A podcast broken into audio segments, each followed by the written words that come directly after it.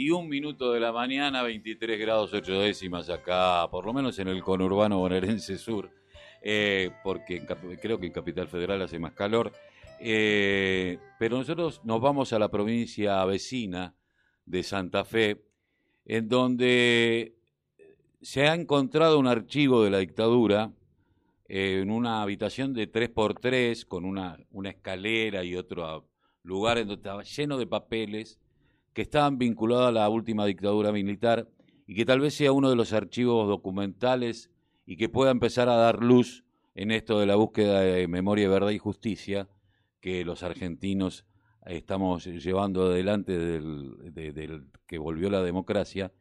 Y estamos en comunicación con Valeria Silva, que aparte de ser de hijos de, de Santa Fe, es directora de memoria. Muy buenos días, Valeria, Carlos Tafanelli y Maite Paproqui, te saludamos. ¿Cómo te va? Hola, buenos días. Bueno, eh, un hallazgo que me parece que a partir de esto va a haber un antes y un después. Sí, sí, sin lugar a dudas. Este, en la provincia de Santa Fe, nosotros tenemos el Archivo Provincial de la Memoria, que se creó hace muchos años. 14 este, años. A raíz de, un secuestro y un hallazgo importante de documentación que este, se realizó eh, cerca del año 2000. Y después, cuando se crearon las secretarías, se creó el Archivo Provincial de la Memoria. Pero desde la creación del archivo, este es el hallazgo más importante en cantidad, en volumen este, de documentación que al que podemos acceder, ¿no? Es eh, es un toda documentación policial y pertenece mayoritariamente al, al D3, que era el Departamento de Operaciones, eh, al D4, que era el Departamento de Logística, y al D5, que era el Departamento de Jurídica, de la Policía de la Provincia de Santa Fe. Es un archivo que contiene eh, documentación de toda la provincia no solamente de la ciudad, que es donde está, donde lo encontramos, sino de toda la provincia y este es un enorme trabajo que nos queda por delante. Eh, ¿Han podido ya tomar contacto con alguno de los documentos o por, eh, por, lo menos eh, tener una idea de qué cosas, porque seguramente la inteligencia, de la, yo, no, yo puedo hablar por la provincia de Buenos Aires, pero normalmente inteligencia de de la policía, en ese momento acá lo teníamos a Camps y a Checolás, eh, tenía que eh, todo un andamiaje sobre los centros clandestinos, de qué manera, algo que es, es un tesoro para poder empezar a, llegar a la verdad, pero también eh, puede involucrar otro tipo de manejos económicos, inmobiliarios, de haberse quedado de apropiaciones eh, no solamente de personas, en este caso de hijos, sino también de inmuebles y de empresas que en algún momento también la dictadura lo utilizó como un andaviaje de robo económico. Bueno, el lugar donde nosotros encontramos la documentación es una vivienda particular, es un, si se quiere, un galponcito en una terraza. Mm. Este, entonces, eh, la, la documentación hace muchos años que está ahí, este, y está muy contaminada, algunas están húmedas, este, otra está en buen estado, pero es delicado sacarlo. Lo primero que estamos haciendo es sacarlo.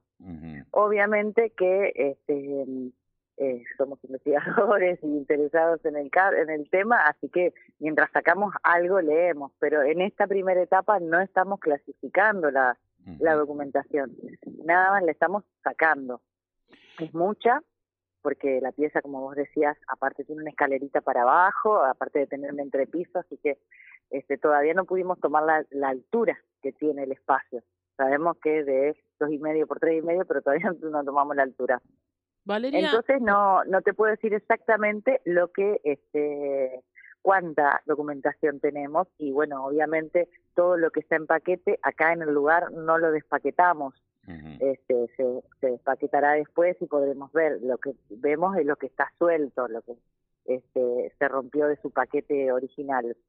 En esa que vimos, vimos mucha documentación del D3, que es el Departamento de Operaciones Policiales, de este eh, del COP, que se llamaba acá, Centro de Operaciones Policiales, que hay todo un seguimiento, por ejemplo, a presos políticos, en lo que era todo el seguimiento a las libertades vigiladas, que a las que algunos de los compañeros y compañeras pudieron acceder, este, y cómo los seguían, este, siguiendo a, a, muchos presos políticos, tuvimos este, la suerte de encontrar esos seguimientos, como por ejemplo a Victorio Paulón, este, a Osvaldo Cambiazo, mm. eh, las carpetas de seguimiento de, de, compañeros este, muy conocidos a nivel nacional y muy conocidos dentro de la ciudad y, la provincia en general. Eh, hemos visto seguimiento a compañeros de Reconquista, de Rafaela, de Castilda, de Rosario, muchísimos, este, que era algo que nosotros no, no lo teníamos, o por lo menos yo no lo tenía tan en cuenta, este, saber que el Departamento de Operaciones se ocupaba o se ocupó después de que los este, detenidos eran más o menos liberados, porque en realidad era la, la, vigilada y tenían que ir todas las semanas a la comisaría a firmar, este, ese relevamiento lo hacía el D3 y de eso tenemos bastante, tenemos bastante mapas, eh, y, trabajo sobre operativos, sobre lo que ellos llamaban operativos de rojo, que en algunas fechas, por ejemplo, cerca a los 24 de marzo, por ejemplo, ellos hacían operativos en, todos los pueblos, en todas las ciudades, este, eh, intentando supuestamente ellos este, impedir algún ataque terrorista y demás, y montaban grandes operativos eh, con, con mucha documental, con mucho personal. Este, hemos podido ver eso, hemos visto muchas cosas del D5, que así se llamaba aquí el Departamento Judicial de la Policía, eh, hemos visto muchas cosas del D4, que es el de logística. Eh, no te podría decir exactamente toda la documentación que hay, porque es muchísima, pero de lo que venimos viendo es bastante, tiene que ver con nosotros, con lo que nos interesa y, ya en estos días de trabajo sin este, la intención de clasificarla o relevarla, ya pudimos encontrar muchos datos y cosas de compañeros y compañeras. Valeria, eh, mencionabas que es un domicilio particular donde encontraron los documentos. ¿Cómo llegaron ustedes a ese lugar, a ese galponcito? Mira, los papeles nos buscan, porque en realidad nosotros no llegamos. La gente que alquiló la casa aquí, este, alquiló esta casa que fue durante muchos años alquilada a la policía de la provincia. Ellos, este, después la policía se mudó, fue de este lugar y la alquilaron unas personas que cuando vinieron acá a la terraza encontraron esto y por suerte inmediatamente nos llamaron. Sí, qué importante, ¿no? Lo que hicieron, porque podrían haber dicho, bueno, no sirve, lo, tiramos, lo quemamos, eh, nos ocupa lugar al pedo. Y no, llamaron directamente. Es valiosísimo, valiosísimo el trabajo, el, el, compromiso, ¿no? De, los ciudadanos, como, como las políticas de memoria, verdad y justicia este, realmente son necesarias y, la necesidad y cómo se ve hoy en estas actitudes de, estos vecinos que son jóvenes, una pareja joven que, que, que, decide involucrarse y hacer algo con eso, que rápidamente detecta que, que puede ser importante. Este, estamos hablando de, de, gente que no tiene nada que ver con la dictadura y no tienen ni familiares víctimas, nada, simplemente tiene un compromiso muy fuerte con la democracia. y sin saber que es el, documento más grande que encontraron hasta el momento. Este, en estos últimos 20 años y me parece que, bueno, eh, esto va a marcar un antes y un después en una policía tan complicada como la santafesina, ¿no? Porque no solamente... Eh, sabemos que si hay algo que imprimió en las policías provinciales la dictadura fue el concepto de banda eh, y, siguieron funcionando así, y ustedes lo saben más que nada con el tema del narcotráfico, pero que e, esa matriz eh, fue parte de lo que fue la doctrina de seguridad nacional implementada por el neoliberalismo y la dictadura cívico-militar, ¿no es cierto? Así que bueno, eh, a, nosotros en particular nos alegra creo que ustedes deben estar ansiosos de, ya empezar a trabajar con todos los equipos. Va a ver, eh, que, ¿cómo va a estar compuesto los equipos? ¿Ya están compuestos? ¿Se, está trabajando junto con seguridad? ¿Qué es lo que se está haciendo? Nosotros estamos trabajando con eh, un equipo de protección civil de la provincia, de bomberos voluntarios, que son este, y el equipo de trabajadores de la Secretaría de Derechos Humanos y de, la Dirección de Memoria. Este, y estamos trabajando en esta primera etapa que es retirar, que hoy ya se termina, ¿no? Por eso hicimos la conferencia. Eh, hoy terminamos de retirar la documentación importante de este lugar. Eh, estamos hablando de alrededor de 500 bolsas. Imagínate las bolsas de alpiceras plásticas, este, esas que vienen granos, así, esas, este, como las de alpillera, pero plásticas blancas. Sí, sí, sí. Bueno, este, estamos alrededor de 500 bolsas, es, es muchísima la, la documental.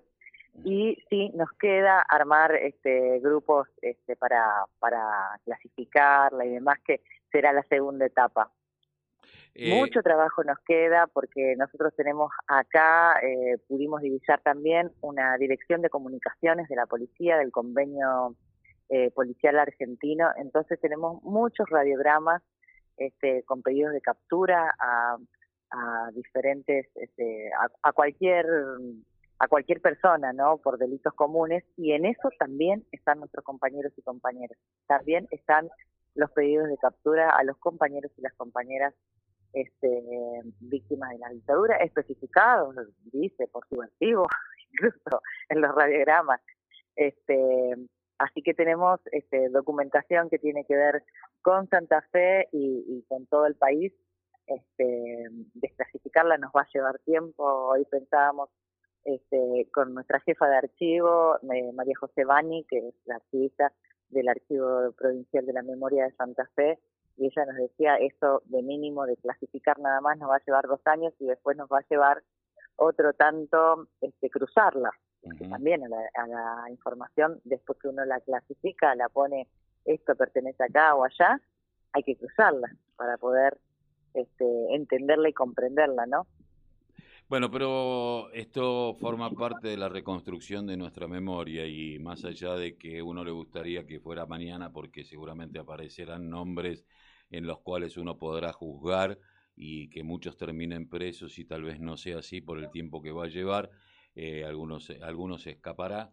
Eh, lo importante es que el pueblo argentino pueda tener eh, memoria y podamos realmente saber sobre la verdad y la justicia, bueno, eso es una construcción que nos debemos todos en un país a donde el Poder Judicial siempre miró para otro lado, esperemos que esta vez se comprometa con los hechos como se han comprometido tantos jueces y tantos fiscales que después, por supuesto, la pagaron con su propia, eh, como ha pasado aquí con Rosansky y con otros tantos que terminaron siendo apretados por, por, por el neoliberalismo.